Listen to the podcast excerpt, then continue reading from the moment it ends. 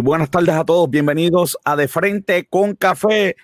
No tengo café hoy, pero estamos de frente con café. Este, toda la pandemia nos tiene. Y está conmigo Domingo Figueroa. Domingo, ¿cómo estamos? Buenas tardes, José, ¿cómo estás? Bien, bien, ¿y tú? Estamos muy bien, gracias a Dios, ya tú sabes. Está ya, ya, la gente se está conectando, gracias a Dios. Estamos, déjame darle che a todo el mundo de, de leche a esto, que, que esto promete la, la, tarde de hoy, ya tarde casi noche, ya, ya yo no, ya, ya no, ya ni sabemos, ¿verdad? Con esto, eh, ni, los días que son. Eh, sí, mira, eh, qué bueno que estás aquí con nosotros nuevamente, eres parte de la familia de negocios con café y estás aquí en, en De Frente con Café, el espacio donde conversamos y donde, donde nos, nos cogemos relax eh, Domingo, tú, tú eh, actualmente estás trabajando en finanzas, ¿verdad? También eres profesor de finanzas. Eh, cuéntanos un poquito de tu carrera, este, cómo llegaste al mundo financiero. Pues mira, yo, yo llego al mundo financiero en un momento dado de mi vida que me tuve que reinventar. Este, hace unos 12 años yo me quedé sin trabajo, así de repente.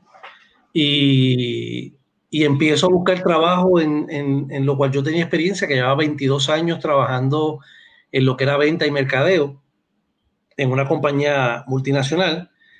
Eh, y empiezo a buscar trabajo, pero me doy, me doy con, con, la realidad de que estaba bien difícil conseguir trabajo. Eh, yo tenía un, un, puesto bastante, bastante bueno, o sea que también para colmo era como que difícil buscar algo similar a lo que yo tenía. Y después de básicamente 24 meses sin trabajo, dos años, eh, decido, eh, empiezo a, pensar qué otras cosas yo sé hacer fuera de lo que era venta y mercadeo. Y básicamente yo representaba esta compañía en Puerto Rico, el Caribe y Centroamérica, en donde yo corría toda la base. Yo corría la parte de finanzas, de contabilidad, de mercadeo, de venta. O sea, yo era un hombre orquesta y empiezo a repensar qué cosas yo podía hacer y entonces entra la idea de, de por la combinación de, de, conocimientos que tenía, de por qué, no me monto, mm, por qué no me meto en el mundo financiero, ya que básicamente yo estuve 24 meses viviendo de, de mi buena disciplina financiera. E, eso te iba a preguntar, eso te iba a preguntar, dos años sin, uno pierde el trabajo dos años, ¿cómo uno puede vivir dos años sin, sin trabajar? Dos años pagando hipoteca y universidad de carro, o sea, con las cuentas que, que realmente yo tenía antes de perder el trabajo. Y tuve muchas personas que en ese periodo de tiempo venían a mi casa a hacerme la misma pregunta que tú me estás haciendo. Decían, mira, ven acá, pero ¿cómo tú puedes vivir sin trabajar eh, tanto tiempo? entonces, ahí es que se me ocurre la idea, empecé a ayudar a la gente, empecé a hacerle presupuesto, y decía, mira, haz esto de esta manera, así me manejaba yo, este, y entonces me decido reinventarme, entro a este mundo, averiguo qué hay que hacer, eh, había que básicamente ponerse a estudiar mucho, eh, porque para, básicamente para cada instrumento financiero tú tienes que sacar una licencia, y cuando yo me entero de eso de la licencia, pues yo decido porque en algún momento yo también fui, fui cliente, ¿verdad? De, de alguien que, que, asesoraba financieramente. Pero ahí es que me empiezo a dar cuenta de muchas cosas que estaban pasando, de que muchas veces la gente te vende lo que su licencia se, te, le permite vender y no necesariamente lo que tú necesitas. Claro, yo necesito qué sé yo, un tipo de auto y voy, voy a un dealer de una marca, pues me van a tratar de, de vender esa marca, el auto que se parezca a mis necesidades, no necesariamente el que yo necesito. No necesariamente el que tú necesitas.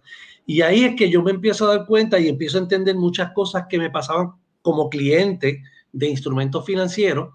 Y yo dije, ah, espérate, ahora yo sé por qué este me vendía esto y me decía que esto es lo mejor, lo mejor, lo mejor, pero era que sus licencias no, te, no le permitían vender otras cosas.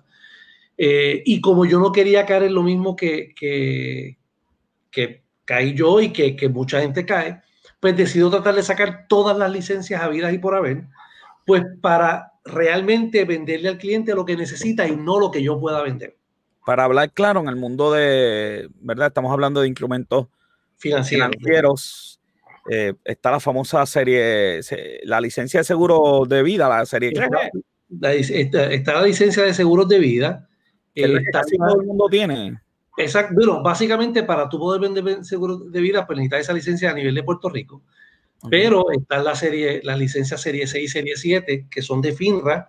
Sí, pero ¿cuáles son las más fáciles que todo el mundo tiene por ahí? El, el seguro de vida. El seguro, de vida. Entonces, a, base del seguro de vida te van a vender 20 mil instrumentos. Todos son basados en seguro de vida, no te pueden vender más nada. Así que te van a decir que eso es lo que te conviene. Exacto. Lo que pasa es que, pues, si tú sacas, por ejemplo, la licencia de seguros de vida solamente, pues te doy un ejemplo. Hay cinco o seis diferentes tipos de, seguros de vida. Desde el, más sencillo, que es lo que es un término, ¿verdad? Que, que tú lo compras por un periodo de tiempo, hasta seguros de vida variables con inversiones. Pero ya para ese, ese tipo de seguro de vida, tú necesitas una licencia. Ah, ok, para, otra licencia. Para, lo que es término, lo que es lo que se conoce la whole life, las indexadas, eh, es para ese, para ese tipo de, de, de instrumentos, tú no necesitas variables, tú necesitas solamente la licencia de seguro de vida. Para las indexadas solamente en ese, porque es que... Indexadas, whole life y términos, solamente tú necesitas seguro de vida. Mira que me han llamado para esas de indexadas, Dios mío, parece que hay mucha gente por ahí. Eh, las están vendiendo mucho como la panacea. Este, no, me, dijeron que eso era lo último de los muñequitos, que chacho, que eso venía. Pues, pues mira, yo, te voy a decir, y, es lo que yo he tratado desde que entré a esta industria, de, ser lo más honesto y de, y de decirle a la gente, mira, no hay ningún producto ni bueno ni malo. Es el producto que se ajusta a tus necesidades. Y el problema es que cuando tú lo que tienes es ese tipo de licencia, tú vas a vender una indexada fit o no fit. O sea, claro. encajes en ese sistema o no encajes, eso es lo que te voy a vender porque eso es lo que yo puedo vender. Sí, sí. Y cada instrumento pues tiene su fin. No, o sea, tú lo puedes vender algo como one fit all, o sea, la indexada tiene un propósito, la whole life tiene un propósito, la variable tiene un propósito, la de término tiene un propósito, pero cuando tú quieres hay gente, por ejemplo, que vende términos, términos, términos, términos, términos, pero es porque solamente su compañía lo que le permite vender es términos. No es porque el término sea lo mejor. O que la compañía, exacto, eso te iba a decir, que la compañía solamente tiene ese producto. Ese producto. Ok. Entonces, pues vas a salir a la calle a venderte. No, no, tienes que comprar el término, no mires nada más. Pero es porque no puedo vender otra cosa que no sea eso. Ok, e, e, interesante. Entonces llegas al mundo financiero, ves las licencias y, y ¿qué decides? ¿Empezar a estudiar? Empecé a estudiar, este, como estaba desempleado, tenía mucho tiempo para estudiar. Eh, las licencias de inversiones no son licencias fáciles, tampoco son licencias imposibles de pasar. Lo que sí es que si las quieres sacar, pues, pues tienes que poner todo tu empeño, mucha seriedad. Eh, yo lo que hice básicamente eh, para poder sacar todas, todas las licencias que yo saqué, que fueron alrededor de nueve, ellos te dan ¿Cuáles tú tienes ahora mismo? Yo tengo 63, 6, 66, 7, vida, incapacidad, propiedad y contingencia. Eh, y aparte de eso, eh, de, ah, tengo la variable de seguros de vida variable, que si quieres vender variable también tienes que sacar dentro del comisionado la, licencia de seguro y la, segunda, y, la segura, y la licencia de seguros de vida variable, que son dos licencias aparte. Este, y entonces, adicional a eso, para poder, este, como digo yo, convertirme en un asesor financiero 360, eh, me certifiqué en restauración de crédito, eh, me certifiqué como coach en finanzas, me certifiqué como asesor financiero y ahora mismo estoy eh, matriculándome para hacerme CFP.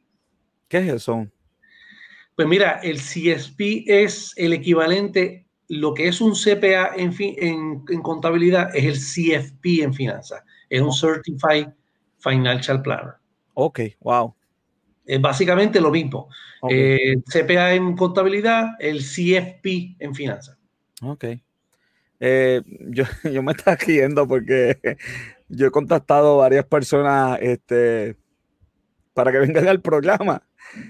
Y la lista de peros, eh, pero es increíble y siempre me dicen que, que es porque que las licencias no le permiten. Y yo le digo, pero si es que yo llamo a Domingo y Domingo siempre que tiene un tiempito viene y habla con nosotros. Eh, no sé, tan regulado es, cuál es el miedo, este, no sé, este. Bueno, eh, las licencias que yo tengo son bien, bien, bien, bien reguladas. Lo sé. Lo que pasa es que, por ejemplo, yo no, yo no vengo ahora contigo ni a hablar de estrategia ni a hablar de producto. Exacto. si tú no hablas de, de, estrategia ni de producto, tú no estás violando ninguna ley. Ok. Ahora, si yo te digo, no, es que este es mejor que este por esto, ya estoy entrando en otro campo. Pero el hecho de que tú hables de forma general, mira, existen estos productos, cada, cada uno tiene un propósito, eh, yo no estoy violando ninguna regulación. Ok. No sé por qué la gente tiene tanto miedo. No moldemos en negocios con café. Bebemos café, eso es lo que hacemos. Sí, sí, sí, sí. Bebemos con café. Mira, entonces, eh, eh, muchos de esos productos son para, ¿verdad? Ahorrar. Este, tienes hasta serie 7. Tú podrías vender este, acciones, bonos. Acciones, bonos, eh, acciones y bonos de lo que se llama First Market, del primer mercado. Okay. Este, porque la serie 6 te permite vender productos de Second Market.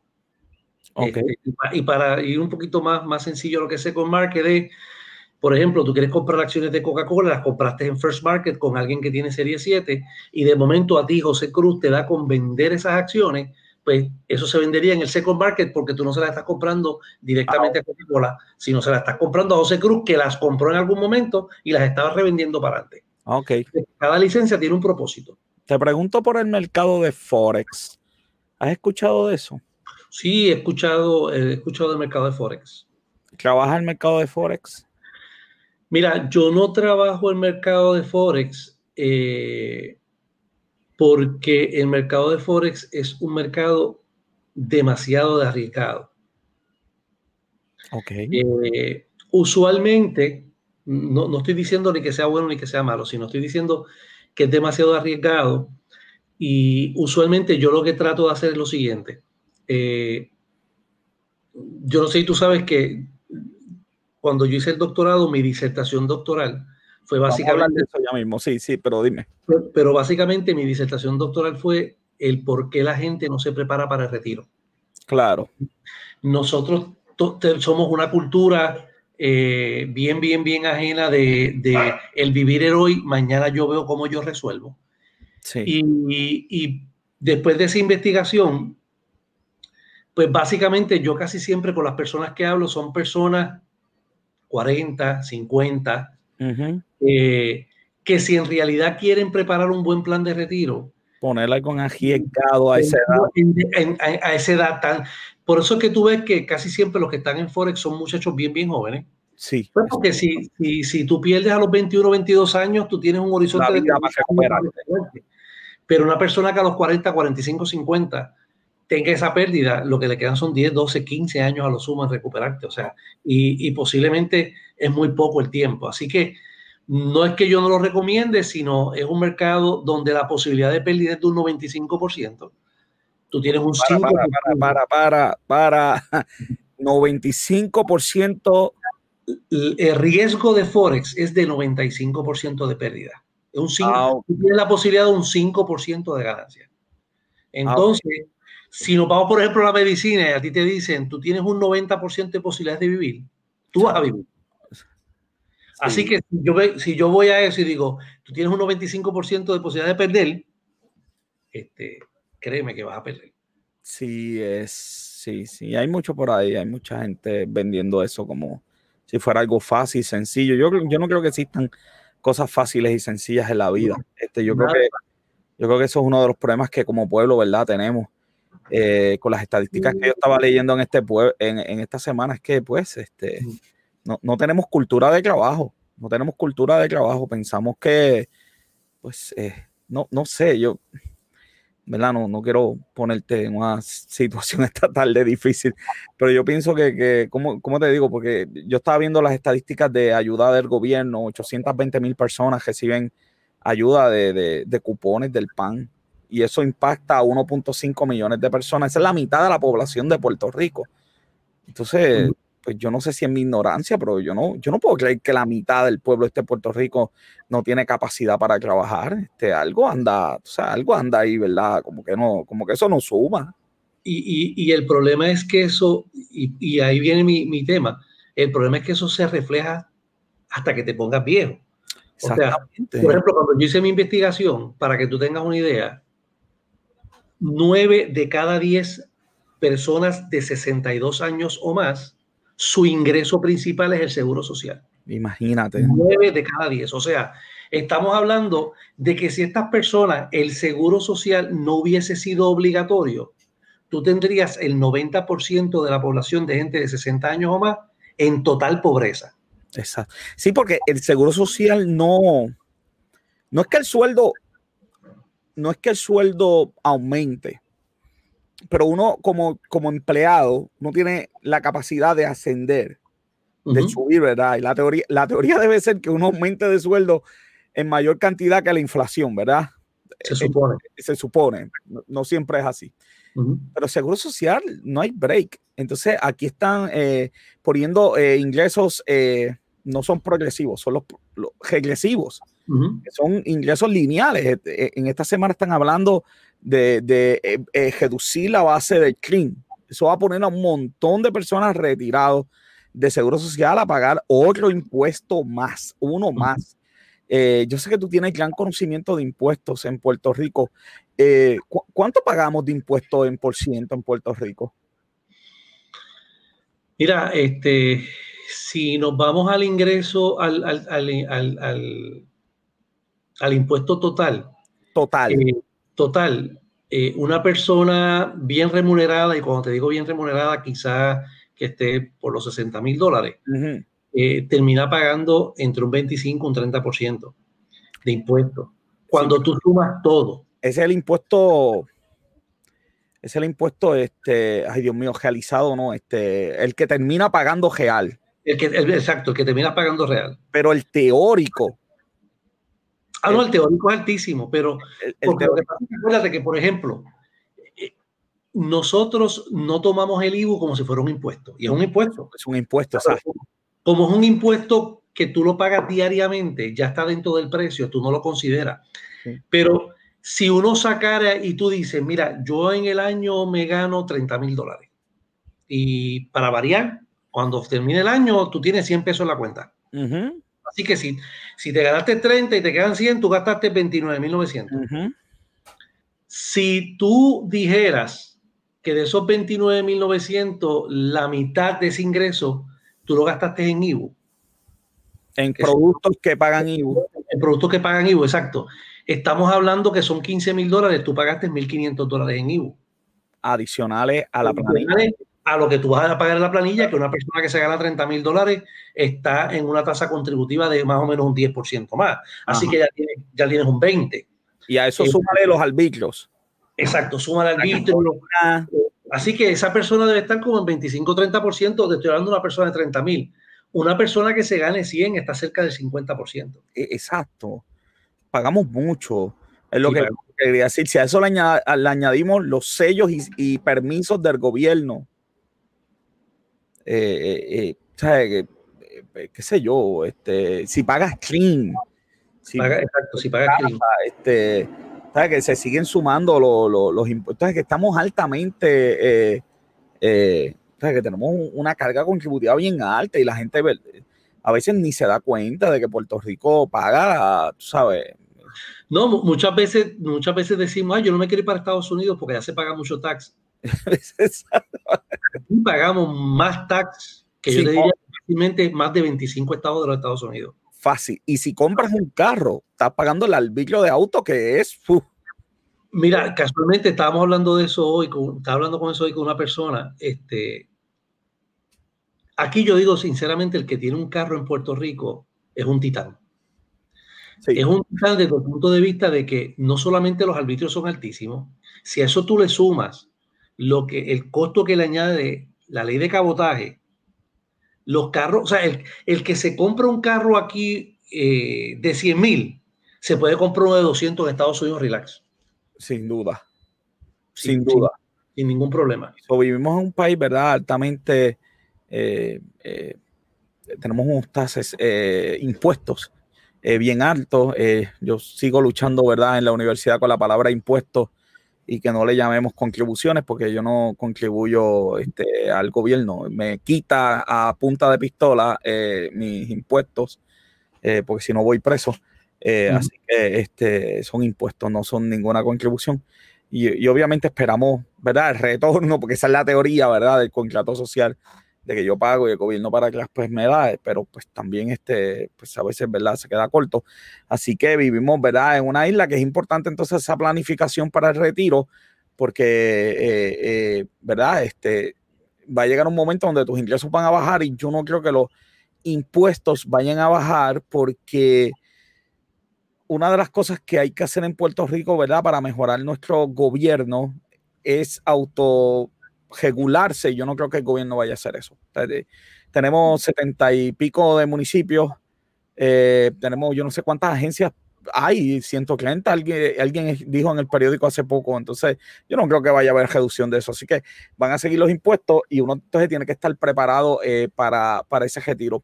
En tu tesis, de, ¿verdad? Que, estudiaste cómo la gente estaba preparada para el retiro, ¿qué, ¿qué encontraste en esa tesis? Pues mira, encontré varias cosas que, que uno como que se imaginaba, pero quizás no te imaginabas que el asunto fuera tan grave como por ejemplo, eh, lo que te dije, o sea, nueve de cada diez personas cuando se retira a los 62 años, su ingreso principal es el seguro social. O sea, técnicamente no nos preparamos para retiro. Eh, es la primera. La segunda, si a eso tú le añades que el cheque promedio en Puerto Rico de seguro social son 791 dólares. Al mes. Al mes. Pues ya ahí tú dices, wow, o sea, tengo a nueve de cada diez personas viviendo con 791 dólares mensuales promedio. Eh, otra cosa que encontré es que el segundo ingreso más importante después del seguro social cuando te retiras son los cupones para alimentos. Sepan, 820 mil personas. Estamos hablando de que cinco de cada diez puertorriqueños, su ingreso principal no es el seguro social, es el PAN. La mitad. La mitad. Y tres de cada diez puertorriqueños, su ingreso principal es algún tipo de plan de retiro o algún tipo de pensión, ya sea del gobierno o de la empresa privada. O sea que solamente, y, concuerda bastante, si usted pone a ver, por ejemplo, ahora no, pero hace algunos 20 años atrás, el, el, mayor patrono que tenía Puerto Rico, aunque sigue siendo, pero en menor escala, era el gobierno. El gobierno tenía más o menos como 280, 300 mil personas. Así que que es un puertorriqueños que te dan pensión, que, lógicamente. Que, que, es, un, que es un mantengo. No, de no, no, los, no los empleados, vamos. obviamente necesitamos empleados en Hacienda, y, ¿verdad? Y el gobierno. Yo cuando digo que es un mantengo, es que es un cuponeo de alto rango. Yo no sé si estás de acuerdo conmigo, de alto rango hay gente en el gobierno con contratos de 100 miles que jamás en la vida, en la empresa privada, se los van a ganar. Eso dependen del gobierno para ese estilo de vida. Y no importa el gobierno que sube y baja, ellos se turnean, son unos genios y siempre están ahí guisando del gobierno. Son unos cuponeros, pero de alta clase, de, que cobran mucho. Y eso también dependen del gobierno. Que by de güey, el gobierno no tiene dinero, tiene mi dinero. Así que esa gente en realidad depende de mí. Sí, mira, y, algo, ¿verdad? Algo bien importante, o sea, yo no, y lo, lo, digo claro, ¿verdad? Porque a lo mejor no va a sonar muy bien, pero es la realidad. Yo no estoy en contra de las pensiones del de, de las personas del gobierno, no estoy en contra de que se las rebajen. Lo que sí eh, estoy a favor es en que la gente se eduque más acerca de cómo funciona el plan de gobierno de retiro de Puerto Rico. Porque el problema es que aquí se hizo un plan de gobierno, un plan de retiro de gobierno, pensando en ganar elecciones y no pensando en la gente. Y ya la bomba explotó. O sea, para que tú tengas una idea, eh, y, tú, y tú eres parte de la empresa privada, si tú en la empresa privada haces un 401k, eh, el promedio, el promedio de la que la compañía aporta tu 401k es un 3%. Te dice, mira, yo te voy a marchar los primeros tres dólares, de ahí en adelante lo que tú pongas, pues es, tuyo. si tú yo, trabajé a 10. Sí, no, no, y, te digo, todavía hay compañías farmacéuticas que te dan un 6 que es buenísimo. Pero yo te diría que en promedio lo más, lo más, lo más, lo más que tú puedes conseguir ahora es que te machen hasta un 3%. Ok.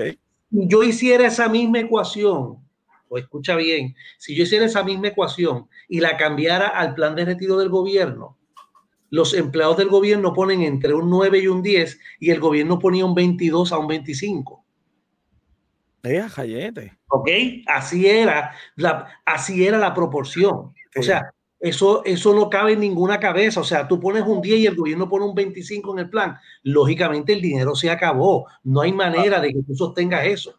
Entonces, por eso es que te decían, por ejemplo, eh, era un, plan de retiro donde tú ponías un dólar y recibías cinco. Sí. Entonces, pero, se recibía, se recibía cinco porque a un genio corrupto se le ocurrió la idea de que fuera un promedio de los últimos años.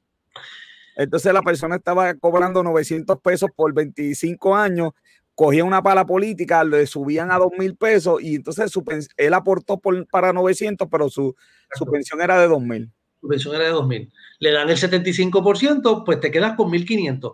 Cuando, cuando él aportó para 900 eh, dólares. Exacto. ¿qué pasa? Es el, es el pensar de que somos más listos que el sistema. ¿Sabes qué? Lo que hiciste fue que pelaste el sistema.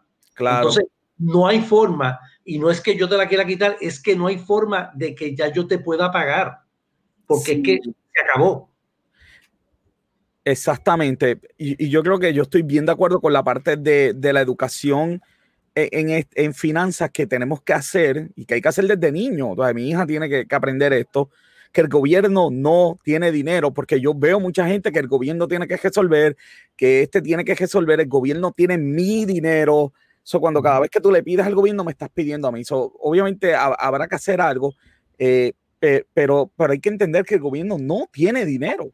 No, utiliza tiene dinero y cada vez que, por ejemplo, y vuelvo y te repito, o sea, yo estoy tratando de ver esto de la manera eh, más neutral posible. Claro.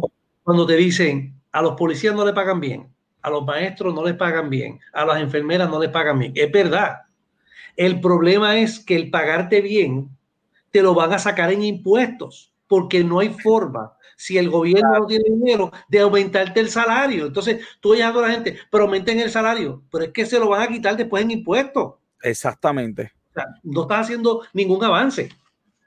Eso es verdad, así mismo es. Este, es, es, es, como cuando aumentan el mínimo en Puerto Rico. Puerto Rico depende tanto del mínimo. Hay un, hay, hay un por ciento, yo no lo sé sinceramente. Pero dice que hay muchos empleados en el mínimo. Cuando tú aumentas el mínimo, inmediatamente todos esos negocios aumentan sus precios y lo que crea es una inflación, eh, ¿verdad? Un aumento de, precios. No tuviste ningún aumento, te, lo comió los aumentos. Ese nuevo mínimo se volvió a convertir en el mínimo. Exacto, el, exacto, se vuelve, se vuelve a convertir en el nuevo mínimo. Algo, algo que, que, ¿verdad? Yo pensé eh, en los años 80, 90, yo me acuerdo que prácticamente la UTIER se iba a la huelga cada dos años. No, que quiero firmar el convenio colectivo, que yo quiero aumento, que yo quiero mejor plan médico, que yo quiero. Y yo siempre decía, ¿por qué la UTIER, en vez de pedir aumentos y pedir más beneficios, no le dice, no pide a la autoridad que a los empleados de la autoridad le cobre menos luz? Exacto. Ahí tú tienes un aumento automático porque te daban 100 pesos de aumento y te aumentaban 75 pesos la luz. Bueno, lo que pasa es que como se lo aumentaban al pueblo completo, pues... pero, al final del día, e, e, ese mismo empleado de la autoridad terminaba pagando 75 pesos más de luz. Claro, claro, claro. ¿Sabes qué? Pues pide mejor que te diga, mira, como tú eres empleado, tú vas a pagar un 20% de la luz que tú consumas. Ahí sí tienes un verdadero ahorro, ahí sí tienes un verdadero aumento. Sí, y que no es taxable ese aumento. No es taxable. Pues, pues mejor pide una rebaja en la luz y olvídate de lo demás y quédate con el salario que tiene. Nunca lo pensé así, de verdad, que es buena idea. Este... Y, y, quizás a la autoridad no le cuesta tanto porque no es lo mismo hacerlo con 8 mil empleados que son abonados claro. a hacerlo con 1.500.000 abonados. Claro, claro. Y al final del día tú tienes un verdadero aumento, no se te va en contribuciones, tienes el ahorro automáticamente porque vas a pagar del, del, del 100% de la luz, vas el 80 te lo van a rebajar o el 75, vas a pagar el 20 o el 25. Pero no pensamos de esa manera, o sea, siempre pensamos y creemos, como yo doy mucha charla y siempre lo digo, si usted no sabe manejar su dinero, ningún salario nunca va a ser suficiente. Eso es así. Eso es tan simple como eso. y por eso tú ves que hay gente que se gana dos mil dólares y no le da Me dice, yo me tengo que conseguir otro trabajo. Y consigue otro trabajo de 4 mil y a los tres meses hablas con él, no me da. Y vuelve y consigue un trabajo de 4 mil, 8 mil y a los tres meses no me da. Pues sabes que el problema no es el salario, el problema eres tú. Claro que sí. Eh, sí, porque vivimos en una, en una sociedad de consumo, pero, pero descabellada. Hay algo ahora mismo que a mí me preocupa muchísimo y, me paso mencionándolo. Y es lo siguiente, muchas personas están cogiendo ahora muchas ayudas del gobierno, PUA, eh, estamos, ¿verdad? Obligatoriamente estamos gastando menos porque los moles están cerrados. Por ejemplo, Plaza de América lo que tienen son, creo que son 22, 23 tiendas abiertas, un mall tan grande. Este, y estamos ahorrando, pero no por, porque querramos hacerlo, es que la situación nos obliga. Pero hay algo que, para mí es bien, bien, bien preocupante y es lo siguiente. Nosotros no hemos empezado todavía a ver el efecto de la pandemia. Eso es verdad. ¿Okay? El efecto de la pandemia se, va a empezar a ver 2021, 2022. Eso es así. ¿Okay? Y en el 2021-2022 no van a haber elecciones. Así que el gobierno no va a dar ayudas porque ahora se juntó la pandemia con la elección y yo voy a estar dando 500 aquí, 1000 acá y ayudando porque yo quiero que voten por mí. Ya en el 2021 eso no va a existir y te lo digo, van a haber muchos negocios cerrando en el 2021. El 6, de noviembre, olvídate de eso. Exacto, todas estas personas que están malgastando su dinero, después del 2021 se van a acordar el dinero que yo tuve y yo voté. Se van a acordar de frente con café. Sí, sí, eso, eso es así. Mira, aquí la gente no se acuerda que cuando, en, el, eh, cuando, el 2000, cuando en el 2006 el gobierno cerró por dos semanas, solamente cerró el gobierno, el efecto duró cuatro años. Imagínate aquí que cerró gobierno y empresas privadas y no han cejado dos semanas. Llevamos ya seis meses. Sí. Así te, saludan, ahí, eh, Luis, Santiago Pascana, te manda saludos. Oye, siempre está aquí. Mira, hoy en el periódico estaba leyendo, los casinos dicen que han perdido 130 millones.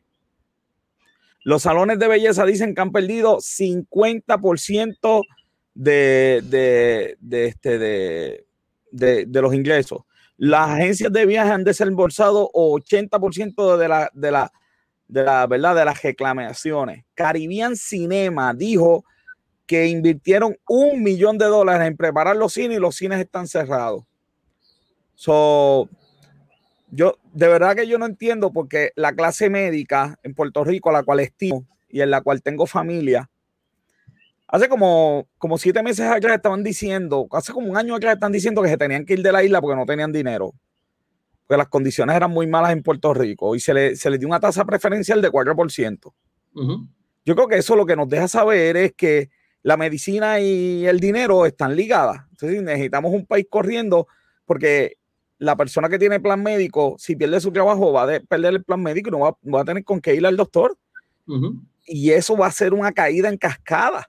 So, estoy muy de acuerdo. No hemos visto nada del COVID, nada económicamente del COVID. Cuando sale unos meses y lo que vamos a ver es un desastre económico en la isla si no hacemos algo ya. Y yo no veo, de verdad, yo no veo alguna mente en el gobierno, porque es que el COVID no se va a ir.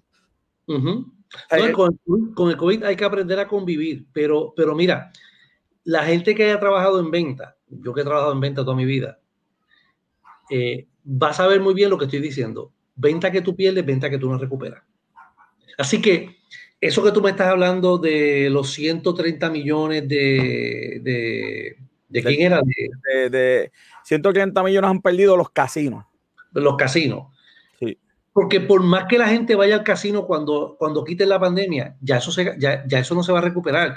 Eh, los beauty que perdieron, oye, a ti te crece el pelo y porque yo me lo recorte a los otros, al otro día no me va a crecer. O sea, y me pintaste el, y me pintaste el pelo y por lo menos por dos semanas no me lo voy a volver a pintar. Así que dinero, dinero que se fue, dinero que no vuelve. Eso es muy cierto, pero te voy a decir algo aquí que nadie se entere.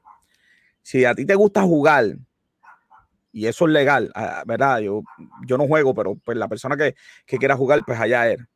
Quizás descubro otra forma de jugar que no es en el casino que es electrónicamente. Y a través de tu teléfono puedes jugar en un casino virtual.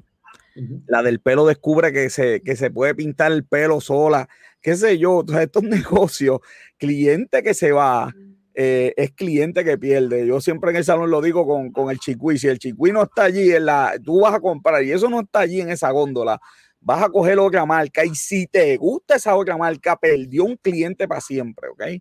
Así que eh, la recuperación de la economía no es fácil porque ahora mismo el cine está cerrado. El cine no hay forma de verdad de ir al cine. Y tú, a ti te, encantaba ver películas, pero espérate que descubriste que tú las puedes comprar digital, que puedes comprar ticket postcon, puedes recrear algo en tu casa, descubres quizás que es hasta más barato estar en tu casa. Cuando venga al cine, quizás, no tan solo perdió, lo, es verdad lo que tú dices, venta que no hiciste, venta que perdiste. Es que quizás perdiste el cliente para siempre porque descubrió o sustituyó esa diversión por otra cosa. Sí, Ese es el peligro de lo que estamos haciendo. Y, yo, pues, el consejo que tengo a la gente que tenga su, su, dinerito guardado es no lo malgaste, guárdalo, porque lo, el efecto del COVID económico nosotros todavía no lo hemos empezado a ver. Compre oro. Haga algo, guárdalo, inviértalo, gane. es un buen momento para comprar acciones que están bajitas, este, porque la realidad es que eh, el efecto, yo, yo te digo, yo estoy bien temeroso eh, en el sentido de que el año que viene, lamentablemente, aquí va a haber mucho desempleo. Muchas compañías que van a decir, ¿sabes qué? Yo no puedo aguantar más esto, saca gente, las producciones tienen que haber bajado, todo, todo tiene que haber bajado. O sea que, y los números de presupuesto son los números de presupuesto. O sea, eso va a cambiar. No todo el mundo maneja el presupuesto como el gobierno. Las empresas privadas el Tienes que manejarlo de verdad, exacto, no pueden trabajar en, en Si yo no hago presupuesto, sácame 400 personas, lo siento mucho. El gobierno busca, hace 50 mil cosas, la empresa privada no funciona así. Sí, sí, hoy el gobierno estaba diciendo que está en superávit. Es que de verdad que el gobierno de nosotros es increíble. Sí, tenemos mucho dinero en casa, en caja, decía el secretario. secretario, usted no le está pagando a nadie. Usted no está pagando la deuda. Así hasta yo. Hasta yo tengo superávit. Así no. es como es posible. Eh, eh Pregunta a todos los que cogieron las moratorias de la casa y el carro. Está en superávit. Sí, todos están Quieren el pago de la casa y el carro lo tienen en el banco. De, ah, superávit. Ah, así, así mismo es. Hasta que se acaba la moratoria. Y yo, exactamente, yo me preocupo porque yo creo que era tiempo para, para, ¿verdad? Para ahorrar, pero yo lo que vi fue los estantes de tiendas por departamento vacías. No hay televisor en Puerto Rico. El quien consiga un televisor le deseamos, le, le damos un premio. Quien consiga una computadora le hacemos un par y quien consiga un PlayStation un Nintendo Switch, también le vamos a darle un premio. No hay, se fueron, se fueron volando en vez de, ¿verdad? Las piscinas. ¿Cómo? Las piscinas. Las piscinas se fueron volando. Oye, que yo, yo te digo, yo te digo, si, si hay algo, si hay una inversión mala, es una piscina. Oye, verdad que esos chinos, esos chinos que siempre terminan con la, con la suya. Este, se dañan, no duran más de un season y es una máquina de dinero, de cagar dinero, de comprarle químico, mantenerla limpia, de verdad que, que no le recomiendo una piscina a nadie. Usted consigue un buen amigo con piscina, pero usted no tiene. Y lo peor, echarle el agua que está carísima también. Exacto. Oye, ¿verdad? Qué cara está el agua. A mí casi. No, está cara. Lo que está caro son todos los impuestos que le meten al agua. Exacto. sí, exacto. El agua de, de, oye, qué producto, ¿verdad? Que llega de gratis y al final de la cadena termina un valor este, terrible. es terrible. yo digo, pero es que el agua aquí eh, está demasiado de cara y no, y, no es y no es el agua. Tú miras el recibo y te dicen son 25 de agua y 25 de alcantarillado. pero tienes 25 del. Cares de algo así, qué sé yo, de secar, secar, del impuesto secar, que está dejando seco a uno. Es dos veces y media lo que tú consumiste en agua. Así mismo es, así mismo es. Bueno, eh, eh, Domingo, unos consejitos ahí para las personas que verdad que quieren ahorrar, ¿qué les, qué les recomienda? Pues mira, este, lo primero, primero que nada, tenga la disciplina. O sea, el, el, la finanza más que ecuaciones, más que ratios, más que multiplicar y dividir, la finanza es disciplina. Si usted no tiene disciplina, no importa lo que usted sepa de finanzas, usted nunca va a tener dinero. Eh, yo lo que siempre digo es, no, no, no menosprecie la cantidad. Yo siempre uso este ejemplo. Eh, en las charlas yo a veces digo a la gente, si yo le doy 20 dólares a usted, usted iría al banco a hacer la fila para depositarlo. Y la mayoría de la gente me dice que no, Pero sin embargo le digo, pero cuando va una TH, si tiene que hacer una fila para sacar los 20 pesos, la hace. Así. Esa TH no funciona, voy a la otra. Y si esa TH no funciona, voy a la otra. Y quizás termino yendo a la del banco contrario, que me cobra dos pesos y más el mío me cobra dos pesos. Y por 20 dólares usted acaba de pagar un 20% de impuesto. Impuesto. De cargo. De, tu, de cargo de tu dinero. Exacto. Que posiblemente en 20 años ese banco nunca te dé un 20%. Si sumas todo Ni compuesto. Exacto. Entonces, si, si tú tienes la disciplina o la necesidad, pues mira, de 20 en 20 uno, uno va haciendo. Yo, eh, esa es una. La, la, segunda es, páguese usted primero. Siempre que usted cobre, primero saque lo que vaya a ahorrar, un 5, un 10, un 15, lo que usted pueda.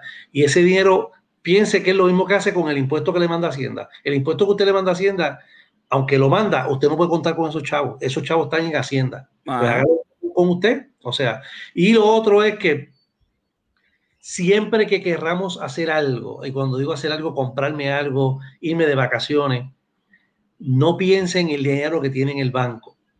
Eso se hace con lo que se llama dinero nuevo. Dinero nuevo es dinero que yo me voy a ganar.